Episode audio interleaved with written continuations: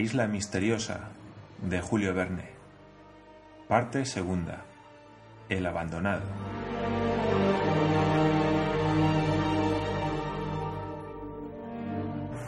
Capítulo 15. El salvaje se aclimata y parece recobrar la razón. Al día siguiente, 20 de octubre, a las 7 de la mañana, después de cuatro días de viaje, el Buenaventura ancló en la playa, en la desembocadura del río de la Merced. Cyrus Smith y Nab alarmados por aquel mal tiempo y por la prolongada ausencia de sus compañeros, subieron al amanecer a la meseta de la Gran Vista, desde la cual, por fin, habían divisado la embarcación.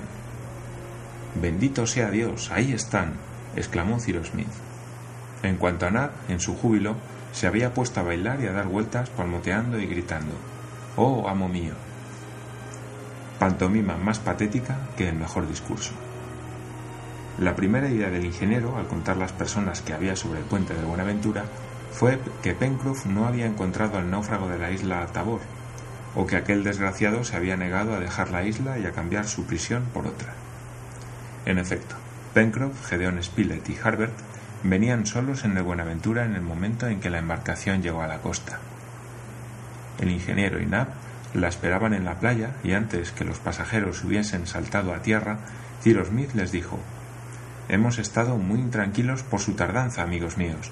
¿Les ha sucedido algo? No, contestó Gedeón Spilett. Al contrario, todo ha ido bien. Ya se lo contaremos. Sin embargo, repuso el ingeniero, veo que no han encontrado nada, puesto que no viene nadie más que ustedes tres. Perdone, señor Ciro, repuso el marino. Somos cuatro. ¿Encontraron al náufrago? Sí. ¿Y le han traído? Sí. ¿Vivo? Sí. ¿Dónde está? ¿Quién es? Es, contestó el corresponsal, o mejor dicho, era un hombre. Esto es, Ciro, todo lo que podemos decir.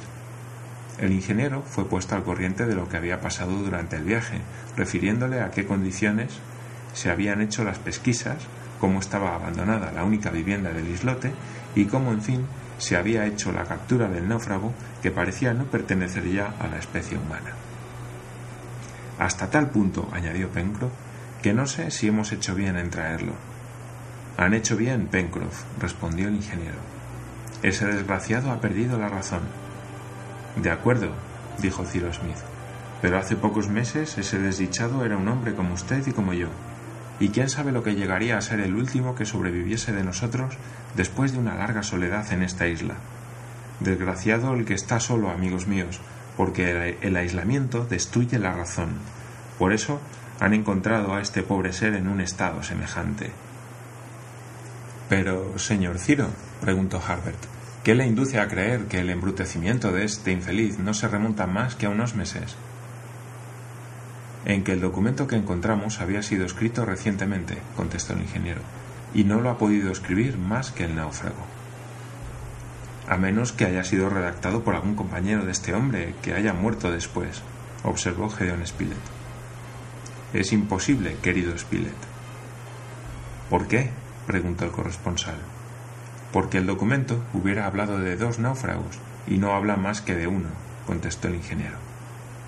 Harbert refirió en pocas palabras los incidentes de la travesía e insistió sobre el hecho curioso de una especie de resurrección pasajera que se había observado en el espíritu del preso cuando por breves instantes había pasado a ser marino en lo más fuerte de la tormenta.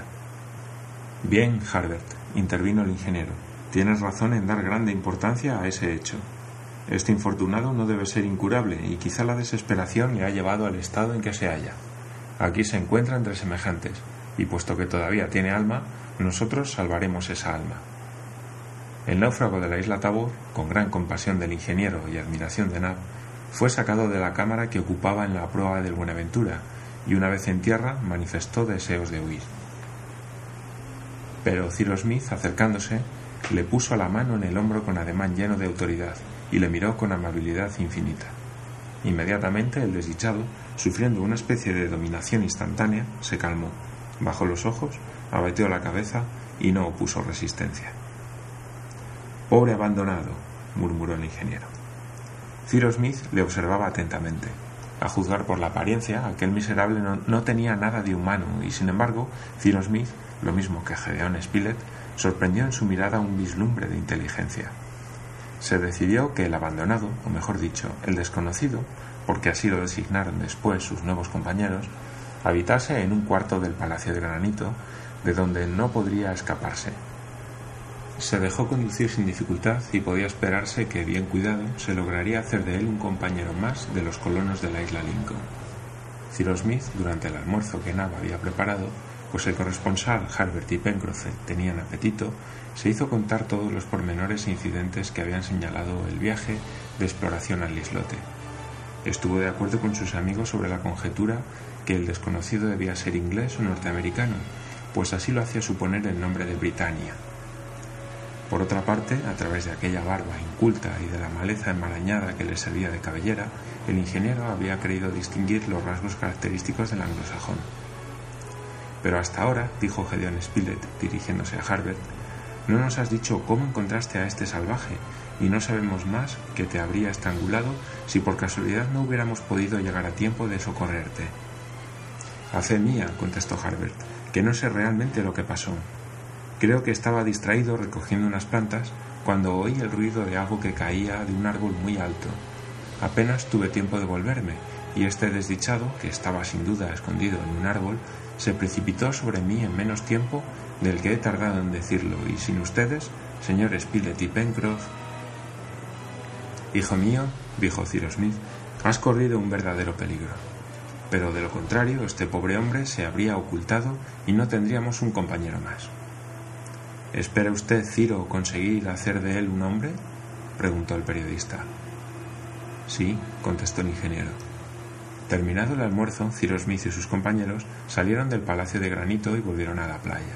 Descargaron el Buenaventura y el ingeniero, habiendo examinado las armas y demás objetos, no vio nada que pudiera inducirle a establecer la identidad del desconocido.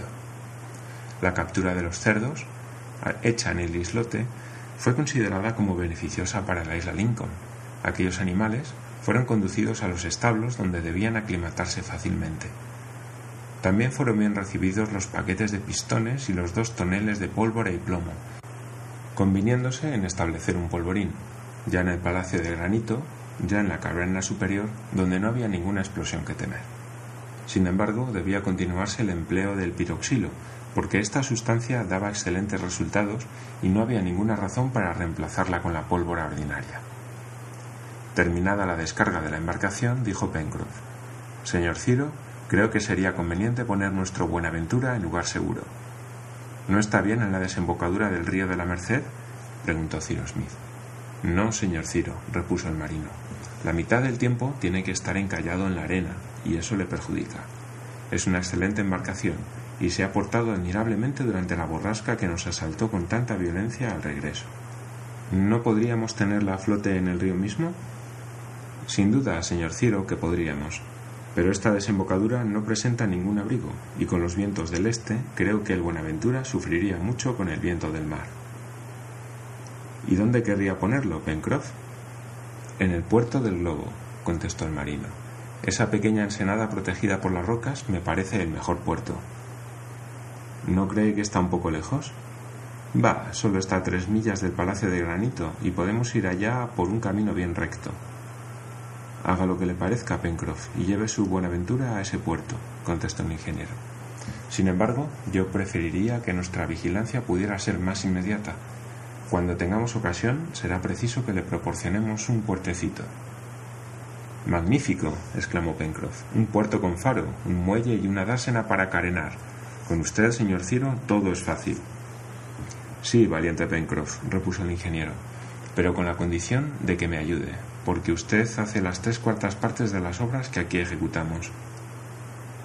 Harbert y el marino se reembarcaron en el Buenaventura, levaron ancla, izaron la vela, y el viento de mar les condujo rápidamente al cabo de la garra. Dos horas después el barco descansaba en las aguas tranquilas del puerto del globo. Durante los primeros días que el desconocido pasó en el Palacio de Granito, ¿había dado muestras de que su naturaleza se hubiera modificado? Brillaba ya en el fondo de aquel espíritu oscurecido un resplandor más intenso? ¿El alma, en fin, volvería a ocupar aquel cuerpo? Sí, y hasta tal punto que Cyrus Smith y el corresponsal se preguntaron si podía ser cierto que la razón del infortunado le hubiera abandonado. Al principio, habituado al aire libre y a la libertad sin límites de que gozaban en la isla Tabor, había manifestado cierto furor sordo y dado lugar a que se temiera que se tirara por una ventana del Palacio de Granito. Pero poco a poco se calmó y se le pudo dejar la libertad de movimientos. Había, pues, mucho que esperar. Olvidando sus instintos de carnívoro, aceptaba un alimento menos bestial que el empleado en el islote, y la carne cocida no le causaba la repugnancia que había manifestado a bordo del Buenaventura. Cyrus Smith se había aprovechado de un momento en que dormía para cortarle la cabellera y la barba incultas, que formaban como una especie de melena y le daban un aspecto tan salvaje. También le había vestido convenientemente, después de haberle quitado el pedazo de tela que lo cubría. Gracias a estos cuidados, el desconocido recobró el rostro humano y hasta pareció que sus miradas eran más suaves y menos feroces. Cuando la inteligencia lo iluminara en otro tiempo, el rostro de aquel hombre no debió carecer de belleza. Cada día Cyrus Smith pasaba algunas horas en su compañía. Se ponía a trabajar a su lado y se ocupaba en diversas cosas, de manera que fijara su atención. Podía bastar un relámpago para encender el fuego de aquella alma, un recuerdo que atravesara su cerebro para establecer en él la razón. Esto se había visto durante la tempestad a bordo del Buenaventura. El ingeniero hablaba siempre en voz alta, de manera que sus ideas penetrasen a la vez por los órganos del oído y de la vista hasta el fondo de aquella inteligencia entenebrecida. Un compañero, algunas veces todos, se unían a él en esta tarea. Hablaban con frecuencia de cosas que tenían relación con el mar y que debían interesar más a un marino. De cuando en cuando el desconocido prestaba una vaga atención y los colonos llegaron en breve a persuadirse de que, al menos en parte, les entendía. Otras veces la expresión de su rostro era profundamente dolorosa, prueba de que sufría interiormente, porque su fisonomía no hubiera podido engañarlos hasta tal punto. Pero no hablaba, aunque en diversas ocasiones pudo creerse que iba a escaparse alguna palabra de sus labios. El pobre hombre estaba tranquilo y triste, pero era tan solo aparente su tranquilidad. ¿Su tristeza era la consecuencia tan solo de su secuestro? No podía afirmarse nada no viendo más que ciertos objetos en un campo limitado, en contacto con los colonos a los cuales debía habituarse, no teniendo ningún deseo que satisfacer, mejor alimentado, mejor vestido, no era extraño que su naturaleza se modificase poco a poco. Pero ¿se había penetrado de una vida nueva? ¿O bien, para emplear una palabra que podía aplicársele justamente, no había hecho más que domesticarse como un animal respecto de su amo? Esta era una importante cuestión que Cyrus Smith deseaba resolver lo más pronto posible. Sin embargo, no quería precipitar la curación de su enfermo, porque para él el desconocido era un enfermo. ¿Llegaría a entrar en convalecencia? El ingeniero le observaba, espiaba los movimientos de su alma, si así puede decirse, y esperaba dispuesto a apoderarse de ella. Los colonos seguían con sincera emoción todas las fases de aquella curación emprendida por Cyrus Smith, y le ayudaban en la obra humanitaria, habiendo llegado todos, a excepción del incrédulo Pencroff, a participar de la esperanza y de la fe del ingeniero. La calma del desconocido era profunda y mostraba cierta adhesión al ingeniero, a cuya influencia se sometía visiblemente. Cyrus Smith resolvió hacer con él una prueba, trasladándolo a otra parte y poniéndolo en presencia de aquel océano que sus ojos tenían la costumbre de contemplar en otro tiempo y a la orilla de los bosques que debían recordarle aquellos donde había pasado tantos años de su vida. Pero, dijo Gedeón Spilett, ¿podemos esperar que puesto en libertad no se escapará? Esa es la prueba que vamos a hacer, repuso el ingeniero. Bueno, dijo Pencroff, cuando tenga este mozo espacio ante sí y se vea libre, echará a correr. No lo creo, repuso Cyrus Smith. Probemos, dijo Gedeón Spilett. Probemos, repitió el ingeniero. Era el 20 de octubre, por consiguiente hacía nueve días que el náufrago de la isla Tabor se hallaba en el Palacio de Granito. Hacía calor y un hermoso sol enviaba sus rayos sobre la isla. Cyrus Smith y Pencroff fueron al cuarto que ocupaba el desconocido, a quien hallaron tendido junto a la ventana y mirando al cielo. Venga, amigo mío, le dijo el ingeniero. El desconocido se levantó inmediatamente. Fijó sus ojos en Cyrus Smith y le siguió, mientras el marino marchaba detrás de él, poco confiado en los resultados del experimento. Al llegar a la puerta, Cyrus Smith y Pencroff le hicieron montar en el ascensor, mientras Nab, Harbert y Gedeon Spilett esperaban al pie del palacio de granito. Bajó la banasta y en pocos instantes todos estuvieron en la playa. Los colonos se alejaron un poco del desconocido dejándole cierta libertad. Este dio algunos pasos adentrándose hacia el mar y sus miradas brillaron, pero no hizo ninguna tentativa para escaparse. Miraba las olas que se rompían en el islote y después venían a morir sobre la arena. Aquí no se ve más que el mar, observó Gedeón Spilett, y no le inspira el deseo de huir. Es verdad, añadió Cyrus Smith. Vamos a la meseta, a la entrada del bosque. El experimento será concluyente. Además, no podrá escaparse, observó Nab, puesto que están levantados los puentes. Oh, dijo Pencroff, no es un hombre a quien puede servir de obstáculo un arroyo como el de la glicerina. Pronto lo atravesará, si quiere, de un solo salto. Ya veremos, contestó Cyrus Smith, que no apartaba la vista de su enfermo.